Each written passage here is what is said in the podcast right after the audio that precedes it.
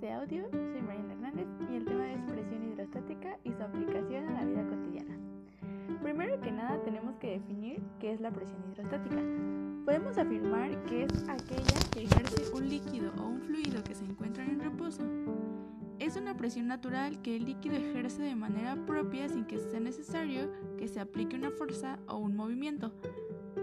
Hay que agregar que todos los fluidos ejercen presión hidrostática, no existe ningún fluido que no lo haga. Es una fuerza natural e inevitable al igual que la gravedad.